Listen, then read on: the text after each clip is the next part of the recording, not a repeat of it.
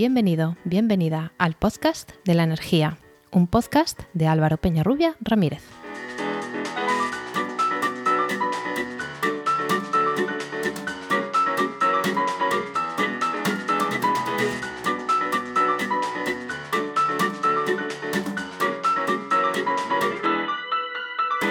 Hola, hola. Recibid la bienvenida al capítulo 2 del 3 de mayo de 2021 de El Podcast de la Energía. En el día de hoy os queremos hablar de las energías renovables. Ya sabéis que las energías renovables son aquellas que no tienen impactos en la naturaleza y que hacen que la repercusión de la actividad humana sea neutra. Pues no.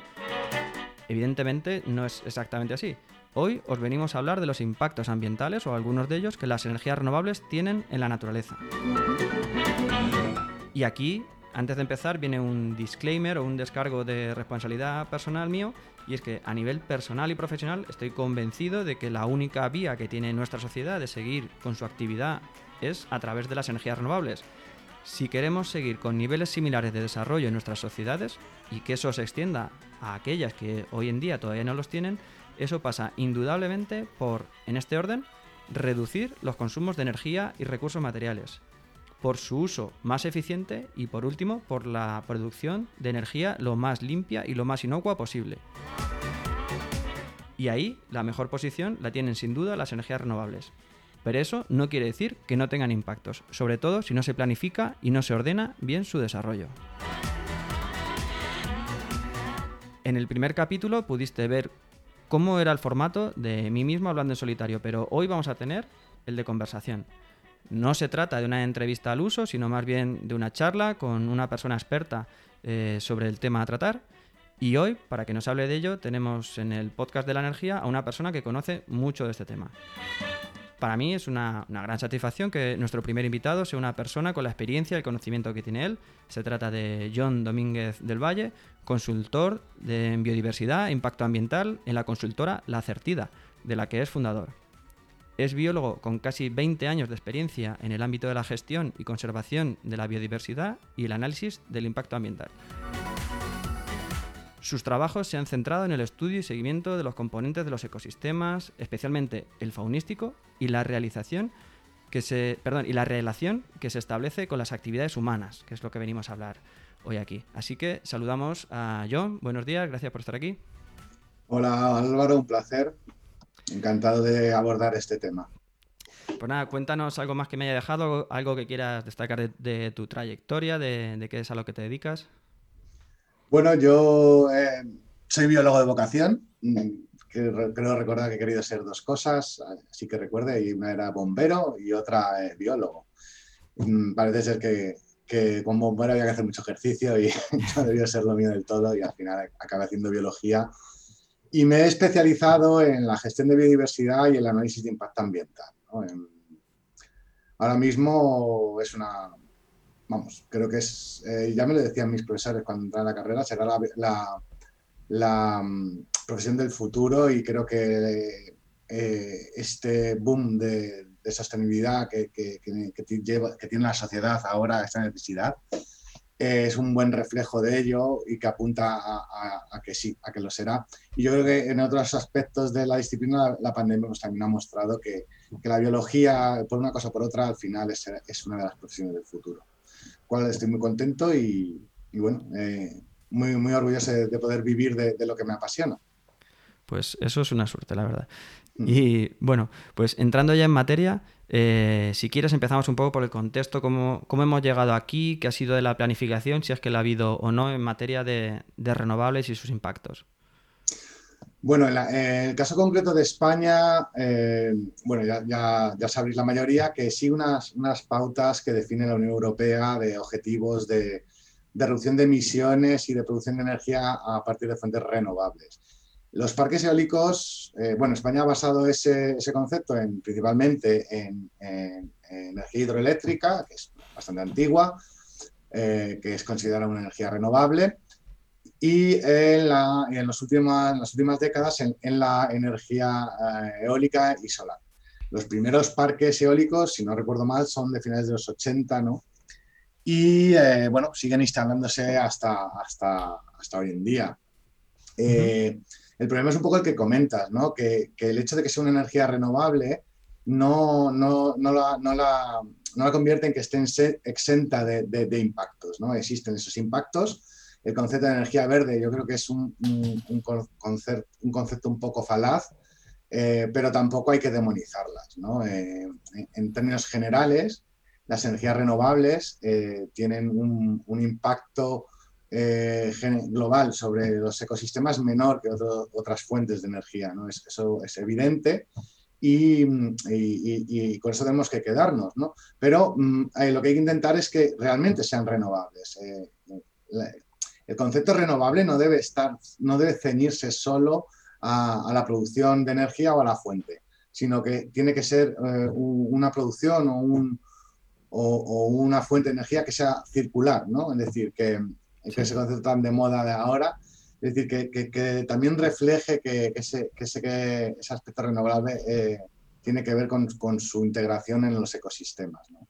Eh, la pérdida de biodiversidad y la pérdida de hábitat es eh, uno de los principales problemas ambientales del planeta y, creo que, las energías renovables no deberían colaborar en ello. Sí, mira, eh, voy a tomar un, par de líneas tuyas de un artículo que escribiste en LinkedIn eh, hace casi un año, en mayo del 2020 creo. Y... Sí, no me tengo que arrepentir. No, no, no, yo, por lo menos lo suscribo. ¿eh?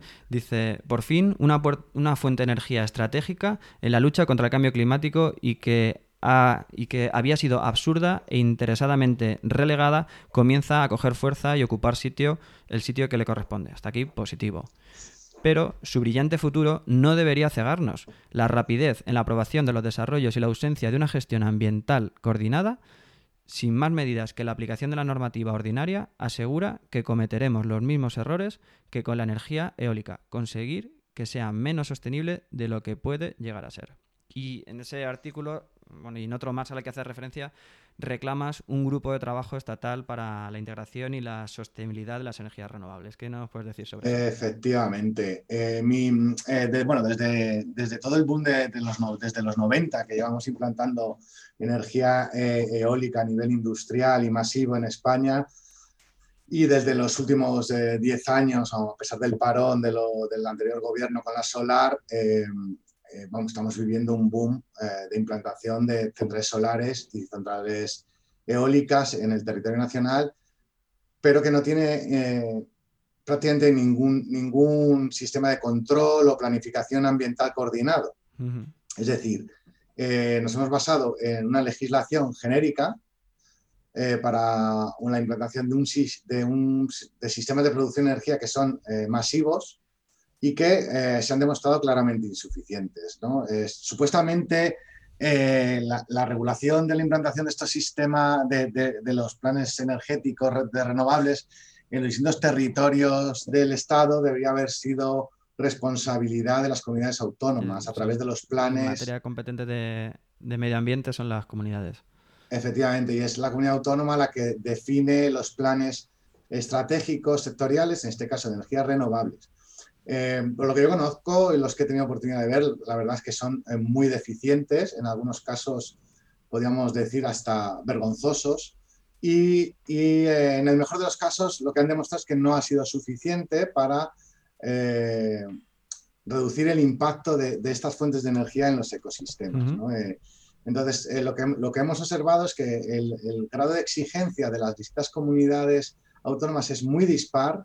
En algunas y no hay una auténtica coordinación nacional ni, una, ni, criterios comunes. ¿no? Al, final, eh, el impacto de, un parque eólico es el mismo aquí, eh, en, Castilla-La Mancha, yo vivo en Albacete, que en, Galicia. ¿no? Eh, luego hay que contextualizar en, en, el entorno inmediato y tal, pero el impacto general es el mismo. Entonces, ¿por qué no se siguen criterios de evaluación y seguimiento de esos impactos homogéneos. Bueno, pues porque esto es un reino de taifas con, eh, donde eso pues, no, se ha tenido en cuenta. Y a nivel europeo, perdón, a nivel europeo tenemos eh, alguna guía, algunas directrices, alguna directiva que nos, nos encamine hacia esa evaluación mm, más armónica, digamos. Bueno, eh, la Unión Europea ha sacado algunos documentos, eh, pero mm, solo recientemente, tengo uno, documento que de, sacado el 18 de, del 11 de 2020, que se llama Documento de Orientación sobre los proyectos de energía eólica y la legislación de la Unión Europea sobre la protección de la naturaleza, que sí que define algunas pautas y hace una revisión, em, una revisión a lo que es la problemática ambiental. ¿no?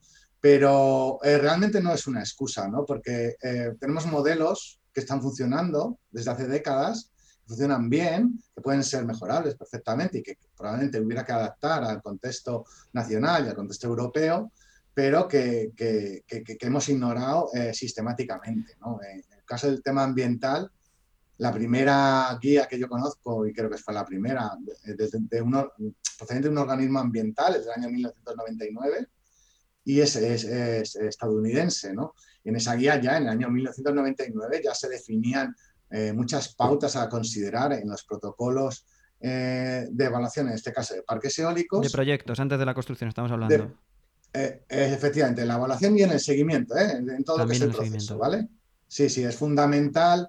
a ver, evidentemente, en casos parques eólicos, el impacto que genera es un impacto muy particular y muy, muy asociado al tipo de, tecnología que, se utiliza. Eh, entonces, en su momento, pues realmente era una cosa muy novedosa y que apenas se sabía nada, pero ya se establecían unas pautas que en algunos casos no han sido incorporadas a, los protocolos habituales eh, en España hasta hace dos días. ¿no? O sea, ¿cómo puede ser que, tengamos una pauta, una guía mm, bastante solvente del año 1999 y estemos en 2020 y apenas hayamos avanzado. Pues eso, te pregunto yo, ¿cómo es posible? En tu opinión, ¿cómo hemos llegado así a esto? En mi opinión es porque no hay una voluntad política eh, en ese sentido. Eh, no hay una voluntad de, coordinar esto. Eh, los, políticos ven la evaluación ambiental como, un problema, como una traba al desarrollo, o sea, realmente cumplen porque les obliga la ley y porque queda mal ante la ciudadanía que no les importe. Pero bueno, a lo largo de mi carrera yo, yo he visto de, auténticas barbaridades, ¿no? Eh, y generalmente siempre, eh, siempre se achaca la culpa al promotor, como que son los malos de la película, y en el fondo tiene que ver mucho la administración y la regulación y la normativa que quiera aplicar. Eh, en este caso, pues bueno, hay una falta de interés eh, eh, patente, que es lo que ha, lo que ha provocado que, cada comunidad autónoma vaya a su marcha y en general todas tengan legislaciones bastante deficientes. Mira, en cuanto a voluntades políticas, decías, en el día en el que estamos grabando, pues ayer conocí una noticia de la comunidad de Murcia que decía que Fomento rechazará las plantas solares que no se integren en el paisaje. Esto a grandes rasgos a mí me parece una buena noticia. Eh, creo que es muy difícil, o sea, no, sin ser conocedor, quizá ahora nos das tu, tu, opinión, es, es, prácticamente imposible que eso se pueda conseguir, pero sí se puede hacer que se minimice, ¿no? O se pueden limitar los tamaños de las plantas, etcétera. Eh, lo desconozco y ahora nos das tu, tu opinión. Pero sí que me llama la atención que una comunidad que en buena parte está regada de, de mares de plástico, de, de, de invernaderos, perdón, no me salía la palabra, eh, mm, que está regada de urbanizaciones que o bien están a ras del... si el dominio público eh, marino, ¿cómo se llama? El dominio público eh, eh, terrestre, terrestre, marítimo, terrestre, marítimo terrestre, perdón. Sí, eh, lo marca una pared de, un apartamento de la manga, por ejemplo. O sea, en, esa comunidad, que bueno, no vamos a decir que como lo hemos hecho mal lo mantengamos siempre, pero en esa comunidad que está llena de urbanizaciones en mitad de la nada, pues ahora pongan el límite aquí. Y insisto que me parece una buena noticia dentro de, la, de que tenemos una necesidad imperiosa de, de aumentar el, la presencia de las renovables en el, mix de nuestra generación. Pero a ti, ¿qué, ¿qué, opinión te genera esta noticia? Eh, eh, a mí pues, no conozco el detalle de esa noticia, pero tal y como me la cuentan me parece, vamos, eh, bueno, pues, no sé, una cortina de humo, ¿no? Realmente el problema de, las redes solares no es, no es el impacto visual, no es el problema principal. Eh, puede serlo en algunas zonas, ¿por qué no? Sí, pero efectivamente eh, siempre habrá un impacto visual y también tiene que ver un poco con que no estemos acostumbrados a, ese tipo de, estructuras en el paisaje. En cualquier caso, no, no, quiero despreciarlo, yo no soy especialista en paisaje, pero realmente me parece totalmente superficial y, que demuestra que, o no saben por dónde, dónde van los tiros, la Administración Central en este caso, no sabe por dónde van los tiros o no le interesa eh, centrar la, el tiro, ¿no? la puntería. Entonces, eh, bueno, a mí me parece que, como hemos, no aporta nada. Como hemos leído solo el titular, tampoco vamos a adentrarnos mucho más. Eh, sí que nos podemos adentrar en, lo que sí que conoces más. Eh, en, de ese artículo que extraía yo, esas frases que nombraba antes tuyo, eh, se titulaba Los impactos de la energía solar sobre la biodiversidad. ¿Qué nos puedes contar sobre ello? Bueno, en el caso concreto de, las plantas solares, lo que es el impacto general sobre las especies y sus hábitats eh, está muy asociado a otros impactos. O sea, no es un impacto nuevo, como puede ser el de los parques eólicos, que está asociado a una mortalidad que provoca la propia tecnología, sino que este eh, es muy similar al que puede provocar, por ejemplo, una gran urbanización o al que pueda provocar eh, una gran transformación agrícola. Sí, una, o unas, unas vides con espalderas, por ejemplo. Sí, eh, a ver, salvando un poco las distancias, pero bueno, eh, el principal impacto de, las, eh, de las, plantas solares es, el que se provoca por la ocupación de los hábitats de las especies y el deterioro, de esos hábitats o su destrucción, destrucción directa, ¿no? Em, entonces, en ese sentido, em, cuando te hablan es que no se sabe nada, tal, bueno, mm, yo, yo, tengo mis dudas, ¿no? O sea, realmente sí que sabemos cuáles son los impactos generales y sí que sería fácil establecer unas pautas generales eh, enfocadas al control de esos impactos e ir luego eh, bajando la escala del análisis hasta llegar a, concretar eh, las afecciones y las medidas de mitigación generales o las líneas que deben seguir esos estudios para integrar lo mejor posible las plantas solares en, los ecosistemas. ¿no? O sea, de hecho, y bueno, y seguimos sin tener nada, ¿no? Porque lo, único que hay ahora que ha salido recientemente son los, las zonificaciones del Miteco y a mí personalmente me, defraudaron muchísimo porque... El Miteco, perdón, eh, para quien no lo sepa, el Ministerio de Transición Ecológica, el antiguo Ministerio de Medio Ambiente. Entonces, bueno, recientemente, como supongo que sabrás, han sacado unas zonificaciones que están basadas en una ponderación de un cruce de capas eh, con información ambiental pública eh, que en mi opinión, pues eh, lo primero es que es algo que ya, debe, ya debería hacer cualquier consultor o cualquier consultora en, cualquier estudio de impacto ambiental mínimamente digno, es decir, cruzar las capas ambientales, eh, ponderarlas de una u otra manera y evaluar lo que hay. Pero es que no solo eso, sino que en este caso tiene un sesgo súper importante porque tiene que ver con con la, con la, con la legislación que ha desarrollado cada territorio. ellos han ponderado, le dan mucho peso, por ejemplo, a los planes de recuperación de especies, que en algunas comunidades están bien desarrollados y en otras no, pero es que luego cogen y lo mezclan todo, ¿no? Te, mezclan, eh, le dan la misma importancia a un plan de recuperación del águila imperial que al de las turberas de, de, Rosera, ¿no? En, en, en, Álava, ¿no? Entonces, eso realmente no, no, no, no. ¿Y tienes constancia de, si... no, tiene coherencia ecológica. ¿Tienes constancia de, la acogida que ha tenido esta, este catálogo, esta zonificación? Si hay más compañeros que, opinan como tú. También hay muchas veces que partimos de, una inacción, como venías nombrando antes, y a veces eh, malas soluciones concretas pueden ser el, un primer paso a mejorar. Desde luego si hay voluntad. Entonces, ¿crees que tiene parte de eso también? ¿La lectura positiva podemos hacerla que es un principio de armonización? yo, creo que no es excusa a la altura en la que estamos de sacar una simple capa. No es una excusa. O sea, que no, hablando del ministerio de uno de los países más ricos del mundo, mm. que es España. No voy a entrar en qué nivel estamos, pero realmente no somos un país pobre.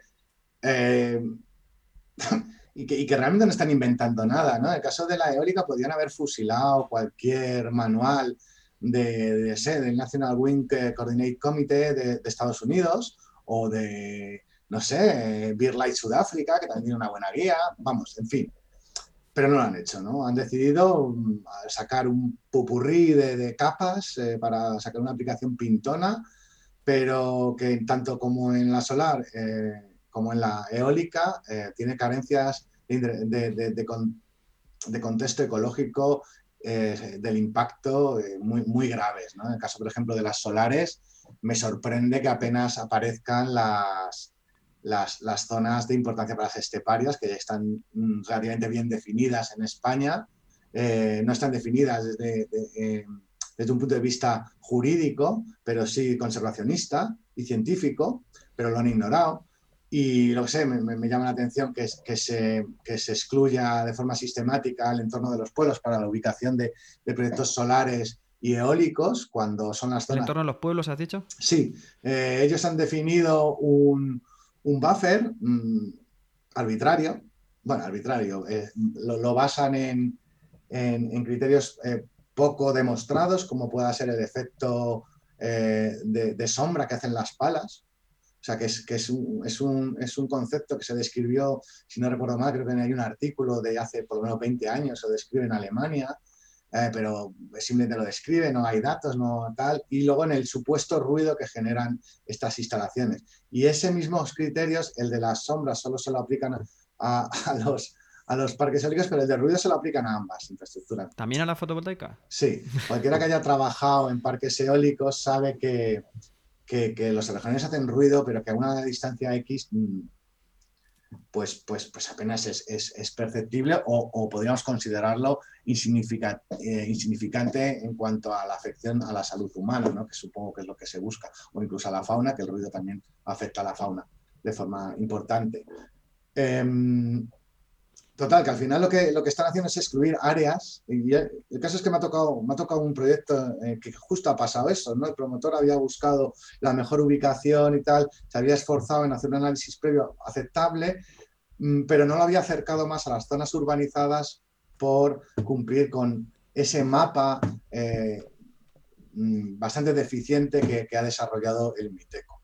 Entonces, lo que estamos haciendo es excluir las zonas alteradas con facilidad de acceso, eh, con facilidad de conexión a red, eh, para instalar este tipo de proyectos. ¿no? O sea, yo entiendo que en Cuenca no vas a poner un parque eólico o un solar al lado del pueblo, pero quizás haya otros pueblos donde el paisaje no juegue un papel tan importante en, el, contexto de su idiosincrasia y de, su cultura e incluso de su economía, que, se puede permitir igual tener unas plantas solares junto al polígono industrial, ¿no? Y no llevarlo a 5 o 6 kilómetros del término, de esa zona dentro del término municipal y que acabe ocupando pues una zona agrícola de alto valor, ecológico o una zona forestal con valor ecológico, etc. Sí, sí, la verdad es que llama la atención que personalmente... Decía que llama la atención que últimamente se está hablando también de, utilizar espacios. El otro día leía un artículo que en Corea del Sur iban a empezar a ocupar espacios no utilizados en los bordes de las autovías.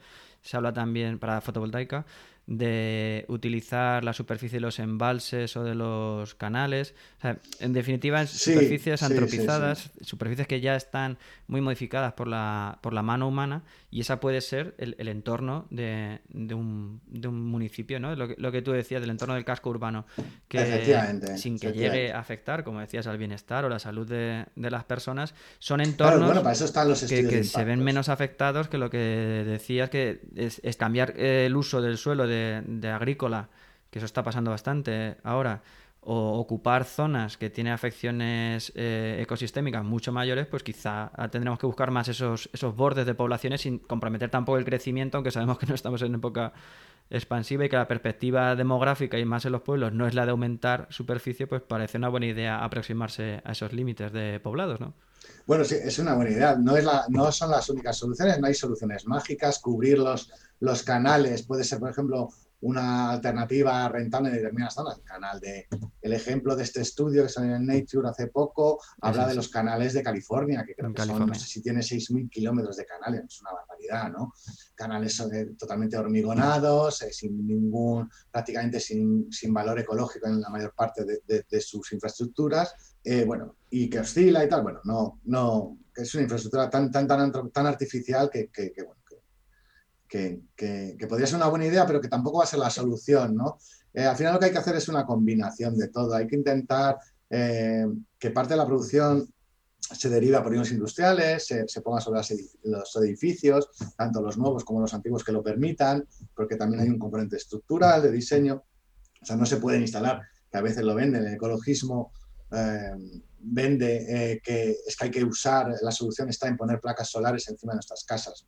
Pues mire, no, no es esa la solución, porque lo primero no, no producirán lo suficiente como para, eh, para responder a la demanda y que luego no todas las casas y todas las edificaciones tienen las características adecuadas para, y de seguridad para, para, instalar este tipo de cosas. ¿no? O sea que al final es buscar un equilibrio.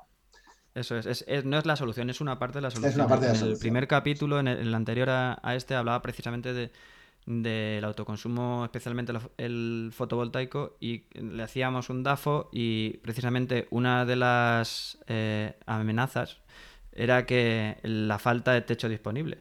Entonces, eh, a, menudo salen estudios diciendo hay no sé cuántos millones de, de metros cuadrados disponibles pero eso encuentra dificultades enormes de gestión en las comunidades de vecinos, comunidades de propietarios, que, habrá que vencer, ¿no? No podemos darlo por perdido, pero evidentemente la única solución no es sustituir grandes plantas fotovoltaicas por autoconsumo en tejado. Habrá mm. que hacer mucho autoconsumo, tiene otras ventajas, la generación distribuida, hay menos pérdidas en distribución, se democratiza, etcétera. Hay una serie de ventajas. Pero evidentemente no quiere decir que por tener autoconsumo eh, de proximidad tengamos que podamos prescindir de las grandes plantas. No, bueno, eso es una realidad que incluso en, un marco de decrecimiento en el consumo energético eh, tampoco va a suceder, ¿no? O sea, está lejos. las, plantas solares industriales eh, son una realidad necesaria, ¿no? entonces no consiste en, lanzarles piedras, sino en intentar buscar el equilibrio eh, entre, entre esas, instalaciones y su integración en el medio ambiente. Eh, el, aquel que, que, diga que, pues, se puede prescindir de ellas eh, o está mintiendo o no tiene la información suficiente y desconoce el tema. ¿no? Entonces, bueno, pues no nos queda otra. ¿no? El problema es que hay una ausencia total de planificación. Yo, tú hablabas al principio de, mm, de, que yo reclamaba un grupo de trabajo. ¿no? Yo me inspiro mucho eh, en el modelo estadounidense, ¿no? El modelo estadounidense, eh, por ejemplo, tiene dos, dos, dos elementos que eh, a, mi parecer creo que serían importantes, que es un grupo de trabajo, vamos a llamarlo oficial, dependiente de, las administraciones, donde participan los promotores, la sociedad civil, los científicos, los técnicos, los investigadores. ¿vale? Es el multidisciplinar y donde se trabaja eh, es un grupo permanente, existe desde hace varias décadas y, donde se trabaja en, buscar soluciones para poder eh, mejorar todos los aspectos relacionados con, la energía, en este caso la energía eólica. Eh, nosotros podríamos crear uno que esté basado en energías renovables, pues la solar y tal, con distintos subgrupos. Em, pero que integre a todos, que sea, que sea transversal, ¿no? que sea horizontal. la iniciativa que hay actualmente es una iniciativa muy tímida del Ministerio de Medio Ambiente, del, de Transición Ecológica, perdón, del MITECO, que al final lo que se ha quedado es en unas consultas, en unas pequeñas charlas eh, que han invitado a, determinadas personas, pues no sé muy bien por qué, pero donde no estaban presentes la mayor parte de los promotores, donde realmente esto era una especie de, de yo me lo como, yo me lo guiso, yo me lo como, y al final eh, ha derivado en, un, documento, unos documentos que están colgados en la web del MITECO, eh, donde se establecen unas pautas de evaluación también que, nacen ya anticuadas y, deficientes y que han sido redactadas eh, básicamente por los técnicos de la administración. entonces yo, yo, creo que ahí hay es una de las grandes carencias. Lo primero, que los técnicos de la administración ya han demostrado que no tienen la formación suficiente como para abordar este tema de una forma solvente y completa, que necesitan eh, ir de la mano de, los investigadores, ir de la mano de, las consultoras, ir de la mano de los promotores, que tienen mucho que decir, porque son los que están sobre el terreno y nos conocen la realidad de los proyectos, que, mm, de los proyectos, de las técnicas de evaluación, de las técnicas de mitigación, etcétera. Al final, el no contar con todos los elementos implicados en, eh, las energías renovables te hace que, acabes editando eh, unas directrices que realmente no corresponden con el, estado de conocimiento actual.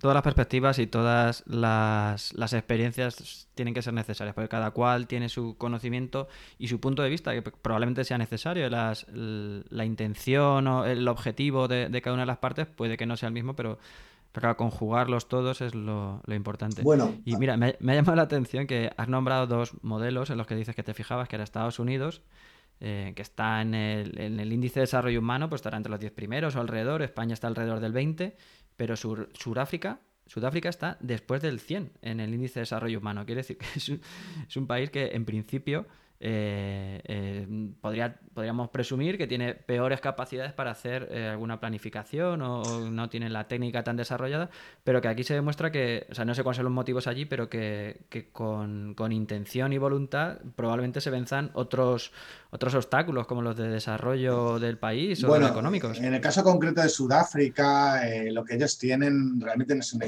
iniciativa administrativa o gubernamental, ¿vale? pública, sino que es la BirdLife International, Sudáfrica, es una organización, una ONG conservacionista, es la que ha decidido sacar unas directrices relativamente, mm, vamos, yo creo que, son un, buen, un excelente punto de partida, actualizadas, modernas, eh, para, para, para, poder, eh, para dar una herramienta a consultores y técnicos, que ese es el problema, ni consultores ni técnicos tienen información solvente, eh, agrupada eh, que puedan consultar y que les sirva como, como, como herramienta para, para poder eh, realizar su trabajo, ¿no? tanto las evaluaciones como la valoración de, de, esas evaluaciones.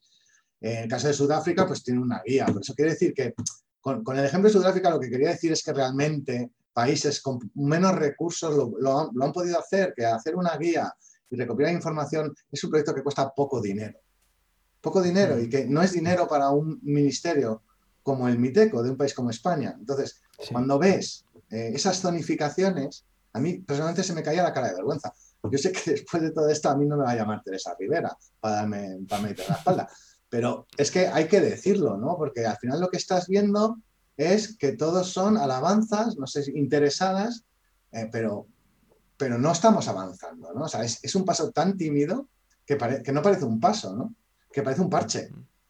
Es un paso que ya el sector ya había superado hace tiempo. Es un par, efectivamente, es un paso que desde el punto de vista de conocimiento científico que existe eh, sobre la evaluación, eh, definición, valoración eh, y, de, los impactos, tanto sobre todo en, eólica, que se sabe más, y en solar, que los impactos son más conocidos, más generales, están superados. O sea, me viene a la cabeza, por ejemplo, que en ninguna de las directrices que yo he conocido de ninguna de las comunidades autónomas, ni del propio MITECO, por ejemplo, para parques eólicos se hable de los modelos de riesgo de colisión. Son modelos probabilísticos que han ido evolucionando, hay varios. Hace poco sacaron en Sudáfrica, sacaron a gente de BirdLife en el Journal of Applied Ecology, que es una revista bastante solvente de conservación biológica, sacaron un artículo donde, donde ellos desarrollan un modelo probabilístico de, colisión eh, relativamente sencillo de aplicar que, bueno, podría, podría, tomarse como referencia, ese u otros. ¿no? El caso es que ni siquiera se mencionan en, en, las directrices que, que, ha sacado el MITECO ni en las que han sacado recientemente comunidades como, como eh, Castilla-León o, o me a la cabeza ahora las directrices internas de Castilla-La Mancha, que son de 2018, también son son eh, muy deficientes. O sea, quiere decir, la administración no está preparada hasta el punto de que te encuentras en algunas de esas directrices que solicitan seguir eh, la mortalidad de murciélagos en los tendidos eléctricos, algo de lo que no hay ningún tipo de constancia de que eso sea un impacto de ese tipo de infraestructuras. Pero está ahí, está ahí y al final te lo, acabas, lo acaban reflejando en las declaraciones de impacto. Y al final acaban solicitando a promotores y consultoras realizar esfuerzos que no ayudan a, ni a mitigar, ni a, ni, a, definir, ni a mitigar los impactos de estos proyectos. Pues mira, vamos a hacer una pausa y, a la vuelta hablamos de, eso, de lo que nos comentabas, de impactos de la eólica en la fauna, en, aves y en, y en, murciélagos, ¿vale? Vamos a pasar a la sección de eh, ¿Sabías qué? Y a la vuelta retomamos ese tema. Muy bien. ¿Sabías qué? ¿Sabías que según la Agencia Internacional de la Energía, en 2006 se alcanzó el pico o cenit del petróleo, esto significa que en ese momento se alcanzó la máxima producción posible y que desde ese momento ésta irá decayendo continuamente. Cada vez somos capaces de extraer menos petróleo, más caro y de peor calidad. Esto, unido a la urgencia por reducir las emisiones de gases de efecto invernadero y también de otras partículas nocivas para la salud debido al uso de hidrocarburos, nos indica claramente la dirección de hacer una transición lo más rápida y ordenada posible hacia las energías renovables. Y si la voz de una entidad nada sospechosa de hippie como la Agencia Internacional de la Energía, dependiente de la OCDE, no te vale, te cuento también que la petrolera británica BP, la quinta más grande del mundo, sitúa el pico del petróleo en 2019. El año concreto no importa demasiado. Lo relevante es que quienes han vivido del petróleo hasta ahora afirman que esto se acaba. Bien, pues después de este sabías qué y este dato también que, nos sitúa en dónde tenemos, dónde estamos y hacia dónde tenemos que ir, vamos a, a particularizar un poco en uno de los temas que ha sido, creo, si no corrígeme, que ha creado también más conflicto con el sector ecologista, con, ciertos sectores sobre la implantación de renovables y ha sido eh, el impacto en la mortalidad de aves y de murciélagos debido a, los aerogeneradores o, tú también añadías a las líneas eléctricas de evacuación. Entonces, cuéntanos, porque aquí creo que sí que también lo tienes muy estudiado, eh, todas las referencias científicas que hay al respecto, evidencia de si, de si sí hay o no hay tal eh, impacto de estudios que son eh, análisis de, las consecuencias que, parece que no son muy fiables, ¿no? No hay, no hay, o sea, no siempre se aplican los métodos de, medición del impacto adecuados y que eso puede hacer aumentar o disminuir la, el impacto real y perdemos la perspectiva de, dónde estamos realmente. Háblanos un poquito de eso. Bueno, en el caso de la eólica, eh, que tiene un impacto bastante particular y es exclusivo de la tecnología, ¿no? por sus características. Em, el problema que tiene es que no se sabe demasiado. Puede parecer que se sabe mucho, es verdad que se investiga, pero realmente no, tenemos mucho conocimiento. Sí que sabemos que normalmente las centrales eólicas eh, eh, tienen, eh, su impacto está vinculado a la zona donde están, ¿vale?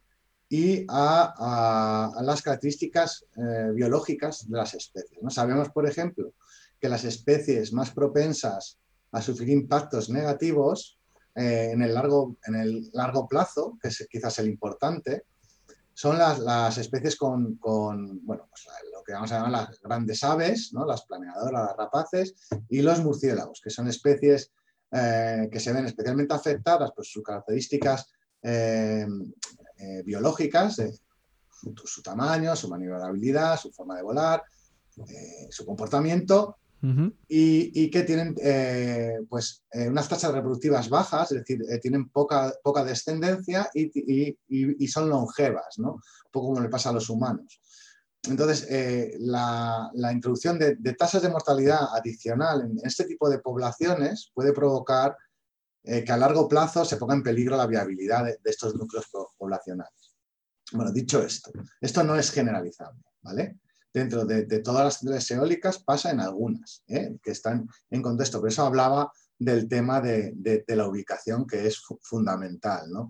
Entonces, no, no, no, no podemos generalizar eh, el impacto global de la, de la energía eólica y de la solar, es en general reducido, pero sí que puede haber determinados casos donde, donde el impacto pueda ser inasumible y pueda provocar em, importantes eh, efectos sobre, sobre, los ecosistemas y, la fauna local.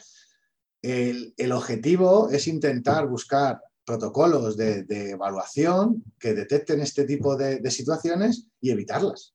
Además, también sabemos, eh, y cada vez eh, parece más claro, que, que, el impacto de, una central solar no es achacable normalmente a todos los aerogeneradores, sino que suelen ser aerogeneradores concretos los, más problemáticos.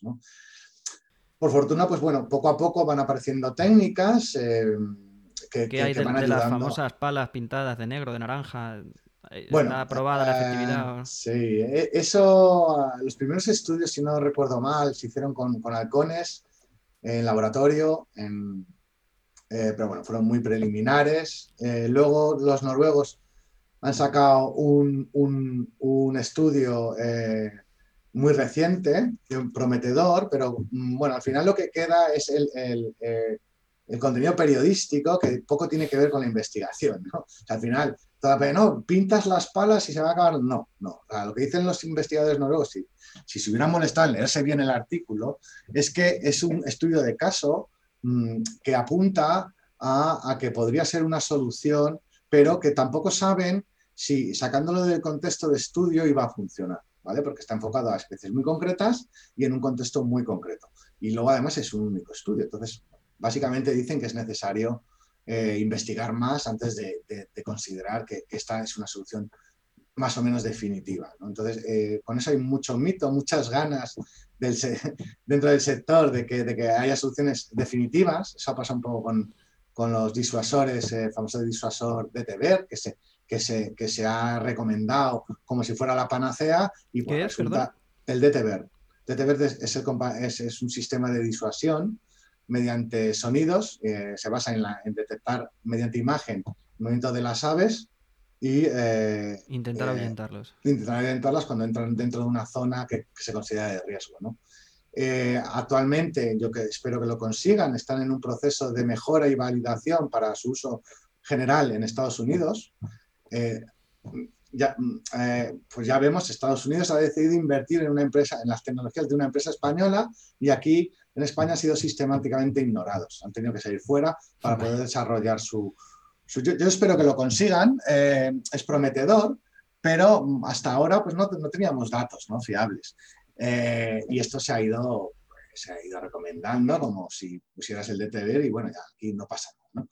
Entonces, bueno, hay muchos mitos, eh, leyendas, eh, comentarios de oídas que, se trasladan muchas veces a la gestión de impacto de, los parques eólicos que no son ciertos, ¿no?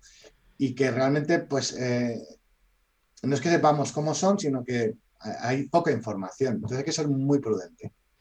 Los estudios actuales ahora mismo no son en España, sino los, hay algunos metaanálisis a nivel global, tanto de aves como de para murciélagos, y parece que apuntan a que no se está evaluando correctamente el impacto.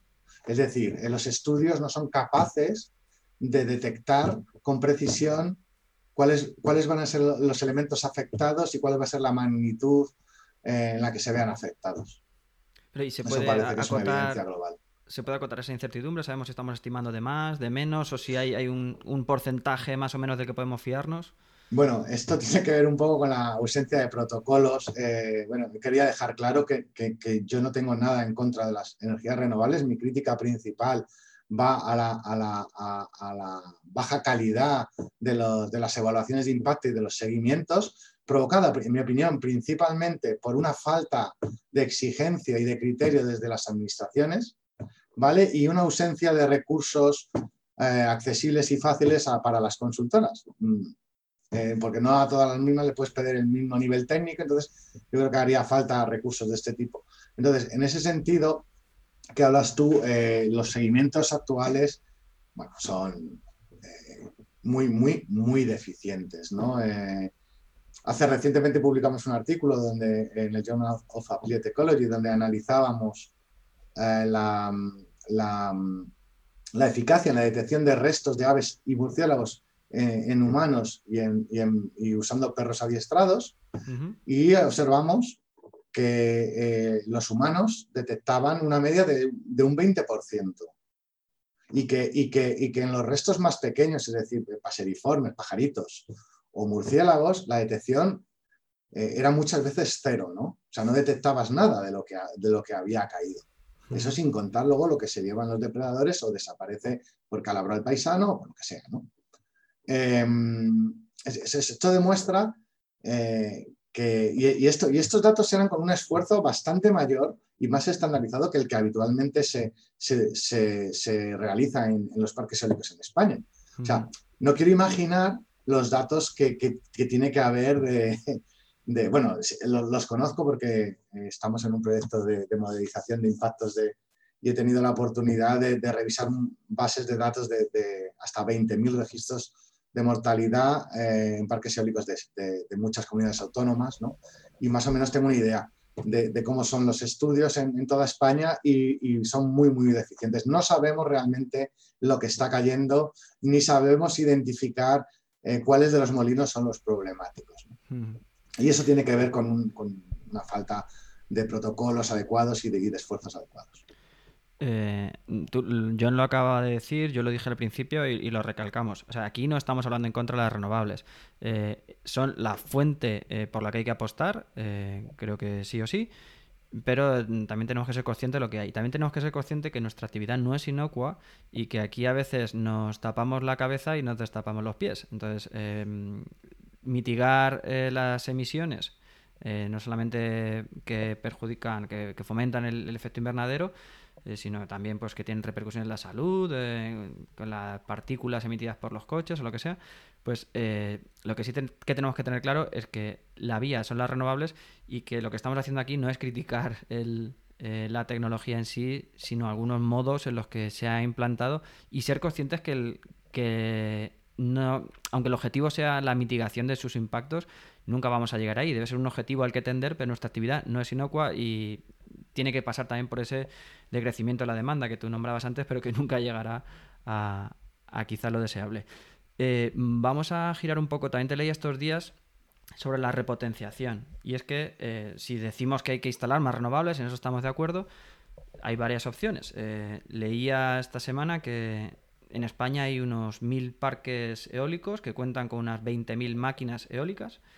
Y de esas, por, estas fechas, eh, decía la fuente de la que lo extraje, que es la Asociación Eólica Europea, perdón, española, eh, decía que en el 2020 la mitad alcanzarán o superarán la mitad de su vida útil estimada se está implantando eh, el, método de la repotenciación, que es sustituir máquinas antiguas menos eficientes por otras nuevas.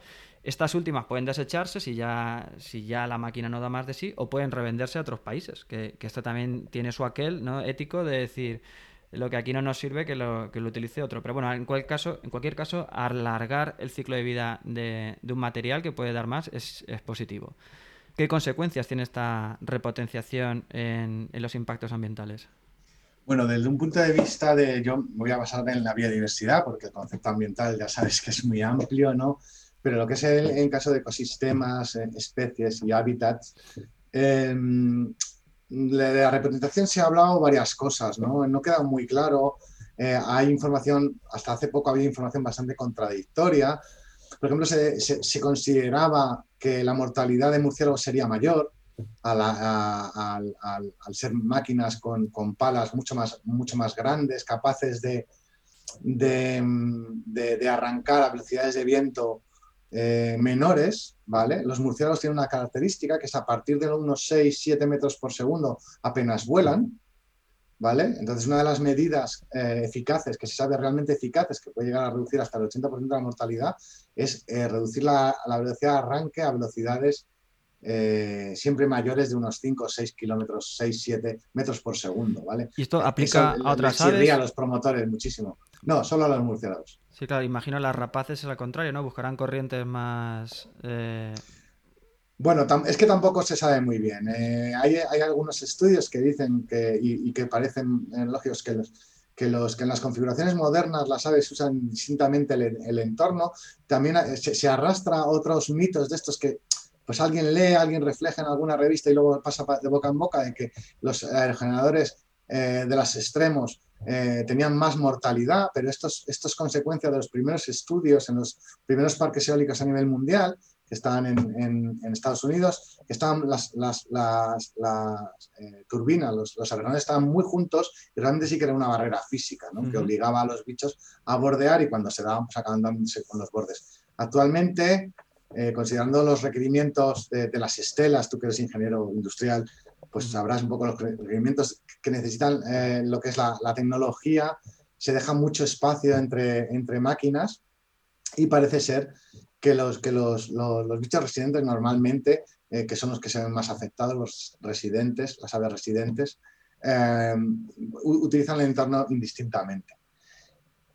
¿Qué pasa? Que, no hay una única solución para todos los proyectos, sino que depende mucho del contexto en el que se encuentre esa central y de las especies que haya en ese entorno. En el caso de los murciélagos funciona la, reducción de la, de, la, esta, pero bueno, como te decía, también se pensaba que iba a matar más y que en el caso de las aves su mayor tamaño iba a favorecer que, fueran más visibles y tal, pero bueno, son cosas como... Mm, eh, es conversación, no, no hay datos Creí leerte que, decías que no, es ese aumento drástico que podía esperarse al, meterse en una, en una velocidad en la que hay más presencia de estos murciélagos, pero se conservaba una relación de mortalidad respecto a la potencia, ¿no? Es decir, si ponemos, por hacer número gordo, si ponemos un, un, aerogenerador con el doble de potencia, se esperan el doble de muertes. Y aunque inicialmente mm, parecía que iba a ser más. Bueno, eh, recientemente el equipo de Manuela Uso, que es, eh, es una, investigadora estadounidense em, que trabaja mucho, en, probablemente la, principal, una de las principales expertas en, parques eólicos y, biodiversidad del mundo, ha hecho trabajos que son referentes. Eh, pues, recientemente publicaron el único trabajo donde evalúa esto de una forma Mm, sistemática, prolongada y, con datos, ¿no? con datos, datos empíricos y tal.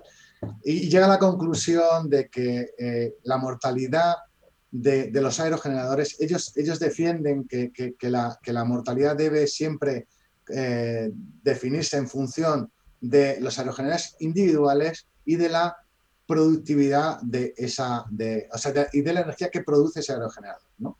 Es decir, cuando un aerogenerador produce mucho, está más tiempo funcionando y puede provocar más mortalidad. ¿no? Entonces, eso es fundamental, dar los valores de mortalidad no por megavatio nominal ni de, la, de, la, de la, turbina, ni por megavatio nominal del conjunto de, la central, sino por megavatio producido. Aquí vamos a hacer esta distinción un poco más despacio para que no lo haya entendido.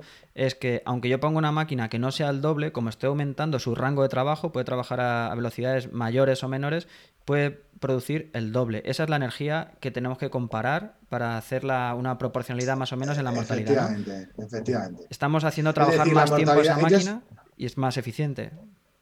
Eh, en lo que, a ver, eh, ellos comparan, ellos te dicen que ante un mismo nivel de funcionamiento, de productividad, ¿vale? La mortalidad es, equivalente, apenas varía. Exacto. ¿Vale? Es decir, que si un aerogenerador de, de, 700 eh, megas funciona durante 10 horas y provoca 3 muertos, un mismo aerogenerador en esa zona, bajo las mismas, condiciones de producción, de 10 horas, producirá probablemente también 10 muertos. ¿vale? Eh, lo que hay que valorar, bueno, lo primero hay que tomar que este es un primer estudio, hacen falta más información, aunque pasa que apunta ya a, un... Eh, ya, ya nos hace ver un poco por dónde van los tiros. Lo que hay que valorar es que si la producción de energía eh, compensa esa mortalidad, ¿no? es decir, yo tengo la misma mortalidad que con este parque porque funcionan las mismas, las mismas horas los aerogeneradores, pero es que produce el doble. ¿Vale? Entonces, esa es la, historia. ¿no? Por ahí tiene que ir. Mm. Entonces, bueno, hay que seguir eh, trabajando. Esto lo único que refleja es que se sabe muy poco y que, que no podemos dar las cosas por sentadas, ¿no? Y, sobre todo que no, podemos basar las decisiones técnicas en, en, criterios intuitivos, porque lo normal es que falle y que para eso está la ciencia, ¿no? Pues esa, esa, es una de las ideas que me dio principales de esta charla, que es que es un tema complejo mm, de estudiar, que queda todavía mucho por hacer y complejo de encajar después porque tenemos intereses contrapuestos, ¿no? Es decir, cada vez tenemos más demanda de energía, tiene que ser más renovable, pero, pero no olvidemos que esta también tiene sus impactos. Eh, John, vamos a ir dejándolo porque la verdad es que contigo se puede estar muchísimo tiempo hablar contándonos todo. madre mía. Nada, nada, la verdad es que mm, muy interesante, se nota que, que dominas muy bien el tema. Si quieres añadir algo más o remarcar algo de lo que hemos dicho. Bueno, eh, me gustaría decir que realmente pues, las energías renovables son una solución eh, imprescindible para luchar contra el cambio climático, que no podemos prescindir de las centrales eólicas ni de las centrales solares industriales, por, mucho que, nos pese, pero que lo que tenemos que trabajar es en, buscar técnicas y protocolos que, mejoren su integración en los ecosistemas y que reduzcan su impacto, ¿no? Y que para eso la administración debe ponerse las pilas, exigir más y además dar garantías, seguridad porque a, los promotores, que a veces se les pone como los, malos de la película y los promotores harán lo que exija la ley, ¿no? Eh, muchas veces ellos necesitan Mm, esa estabilidad eh, de los criterios, esa homogeneidad de criterios, porque lo que se encuentran es que eh, bajo unas mismas condiciones la valoración puede ser negativa en una comunidad y positiva en otra. Y eso no, no, no tiene sentido. ¿no? O sea, la biodiversidad, los ecosistemas no entienden de divisiones administrativas y necesitamos tener unas pautas comunes, ¿no? aunque luego cada comunidad autónoma pueda adaptarla un poco a las características de su territorio. Pero el problema es que aquí cada uno va a su bola y hay, una, hay muy poca transferencia de información. Así que yo, eh, aprovechando la, voz que me das aquí, mm, me gustaría reclamar un grupo de trabajo eh, nacional, abierto, multidisciplinar y, que, se, que se configure cuanto antes. Pues muchas gracias, John. Desde luego hemos aprendido mucho contigo en este rato y espero que que sirva para, seguir apostando por las renovables, pero con una visión crítica y, responsable, ¿no? De, contexto sobre todo. Pues muchas gracias por haber sido este primer invitado al podcast y cuando quieras sabes que tienes la oportunidad. Bueno, un placer Álvaro y muchas gracias por, interesarte por este tema y por, y por, darme, por darme voz perdón, que se me iba a olvidar, esto es la, novedad. Eh, dinos dónde podemos encontrarte, si quieres dejarnos alguna referencia o artículos o mm, algo que te interese comentar. Pues mira, a mí me, encontráis en LinkedIn, eh, donde estoy bastante activo, y también a, través de, mi web, de, mi consultoría, eh, que se llama La Cértida Biodiversidad e Impacto Ambiental, lo ponéis en internet y, ahí aparezco. lo dejaremos en las notas del programa también. Así que, nada, yo encantado y siempre procuro echar una mano y, compartir información porque al final eh, salimos beneficiados todos. ¿no? Pues nada, ahora sí, muchas gracias y nos seguimos viendo. Hasta luego. Hasta aquí este segundo episodio del podcast de la energía. Si te ha gustado, te sugiero que te suscribas si crees que a más personas les puede resultar interesante, me ayudaría mucho que lo compartieras. Y si lo que quieres es hacer una sugerencia, comentario o valoración, lo podéis hacer encontrándome en mi perfil de LinkedIn Álvaro Peñarrubia Ramírez o en la página y redes sociales de Podcastidae y en Twitter con el hashtag el podcast de la energía. Nada más, un placer tenerte al otro lado y te espero para el siguiente programa. Sé eficiente. Hasta pronto.